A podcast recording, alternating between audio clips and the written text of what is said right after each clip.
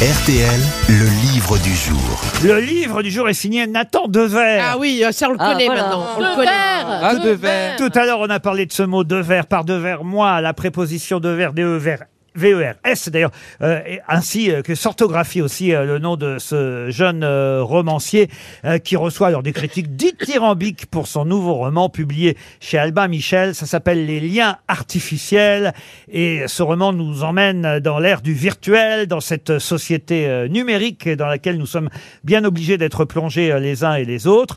Et on évoquait tout à l'heure un, pianiste célèbre. Eh bien, le héros principal de ce livre est un pianiste de bar, mais bon, qui, euh, on va dire, végète un peu à quelques difficultés dans sa vie réelle, et puis il va finir par trouver une sorte d'échappatoire dans le monde virtuel, dans ce qu'on appelle les fameux métavers, c'est-à-dire avoir une autre vie par procuration à travers un avatar. On viendra évidemment dans l'explication de tout ça dans quelques minutes avec Nathan Dever, mais à un moment donné, son avatar à ce pianiste, avatar qui écrit des poèmes dans ce monde virtuel, va être invité euh, d'une émission, euh, émission qu'on connaît bien. D'ailleurs, il n'a pas changé euh, le titre de cette émission. Aujourd'hui, c'est Augustin Trapenard qui l'anime, la grande librairie. Mais dans le livre, à l'époque, c'est encore François Bunel.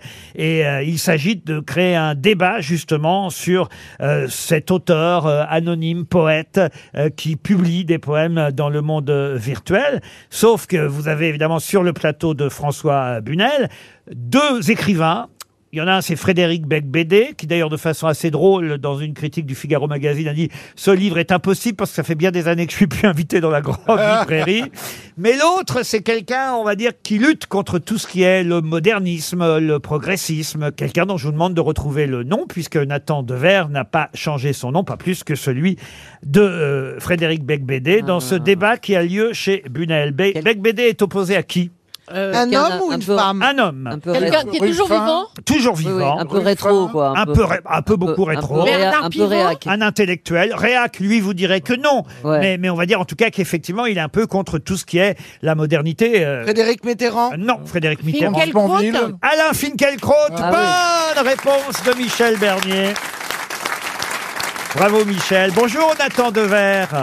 Bonjour. Vous avez lu la critique de votre camarade Frédéric Becbédé qui dit le livre de Nathan Dever est très très bien, mais bon, il y a quand même une chose qui est improbable, c'est que je ne suis plus invité dans la grande librairie. Exactement, c'était l'erreur de documentation. euh, je n'y avais pas pensé, oui. Il ne- il n'empêche que vous savez très bien vous plonger dans ce monde virtuel qui nous fait peur et dans ces fameux métavers dont peut-être il faut redonner d'ailleurs la définition pour commencer. Qu'est-ce que c'est que le ou les métavers? Alors, pour définir le métavers sans employer des mots techniques qui font peur, comme blockchain, comme NFT, comme interopérabilité, en fait, le métavers, c'est quelque chose de très simple. Ça va être des mondes virtuels, immersifs, en trois dimensions, où les utilisateurs vont exister à travers leur avatar. Et souvent, ils auront, enfin, ils auront un casque de réalité virtuelle qui leur permettra de donner l'impression qu'ils sont à l'intérieur du monde. Et alors, vous allez me dire, ça ressemble un peu à un jeu vidéo, ce métavers. Seulement, c'est pas un jeu vidéo parce que ça va être quelque chose de très sérieux.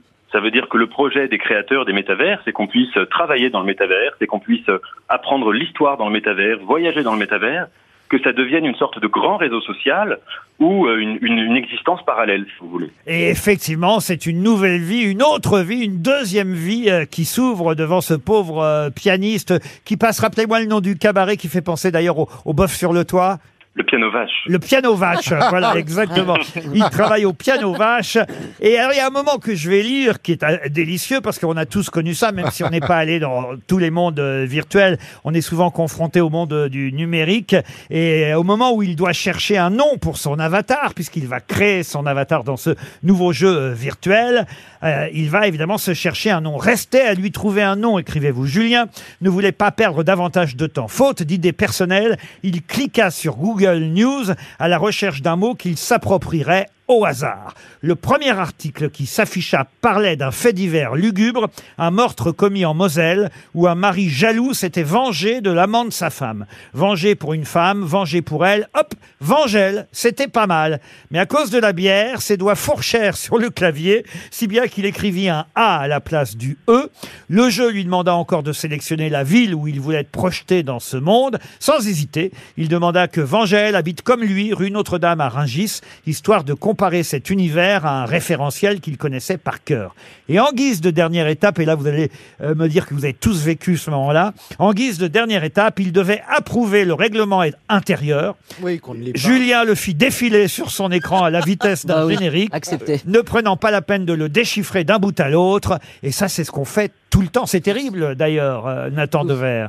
Oui, exactement, parce que ça donne l'impression que le, tout le monde sait que les contenus qui sont sur Internet sont des contenus qu'on ne lit pas ou qui sont euh, inessentiels, mais pourtant qui nous sont imposés.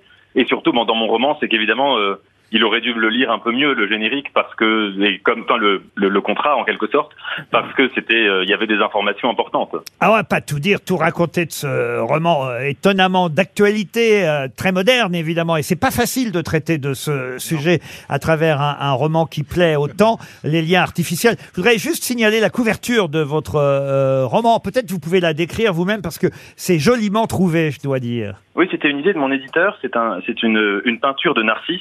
Narcisse devant un fleuve qui contemple son reflet dans la forêt. Sauf que euh, cette peinture a été reprise par un artiste roumain et qu'à la place de son reflet dans le fleuve, évidemment, c'est son reflet dans un smartphone.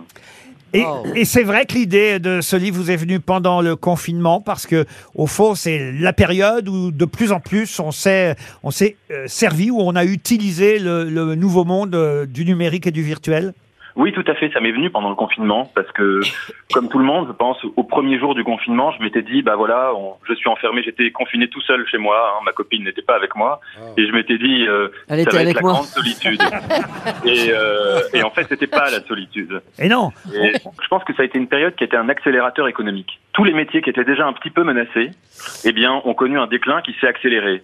Et en effet, on a été baigné dans un univers d'interconnectivité permanente. Chacun était dans sa bulle, enfermé chez lui, à ne plus voir les autres dans le réel. Mais en même temps, on pouvait se passer du réel pour exister ensemble. Et alors, Alors- moi, cette idée du roman, elle m'est partie d'une question. Si le métavers de Facebook avait existé en 2001, en 2020, pendant le confinement, que se serait-il passé? Oui Caroline. Non, parce que euh, je rebondis sur une phrase que vous avez dite que euh, les choses dont on n'a pas besoin ont décliné rapidement. On voit que c'est une parole d'homme et pas de femme. Parce que moi, par exemple, j'ai toujours besoin d'aller chez euh, mon épileuse et chez le coiffeur. Vous voyez Donc ça n'a- euh, eux n'ont pas été de- n'ont pas été dans le. Alors, je vous souhaite une. euh, C'est la différence entre un grand écrivain Nathan Dever et une chroniqueuse aux grosses têtes Caroline Diamant. C'est pas Ah une oui, mais chroniqueuse, écoutez, excusez-moi, remerciez-moi, j'ai jamais essayé d'écrire. L'épileuse. Ça n'existe Mais pas. non, ça n'existe pas. Esthéticienne. C'est une préposition En cinq, en cinq en lettres. cinq lettres. En tout cas, c'est un roman qui fait beaucoup parler, qui est en course pour les différents prix euh, littéraires, les liens artificiels. Vous allez en euh, parler encore ailleurs qu'aux grosses têtes, c'est sûr, dans les semaines qui viennent. N'hésitez pas, les liens artificiels, signé Nathan Dever chez Albin Michel. C'était le livre du jour.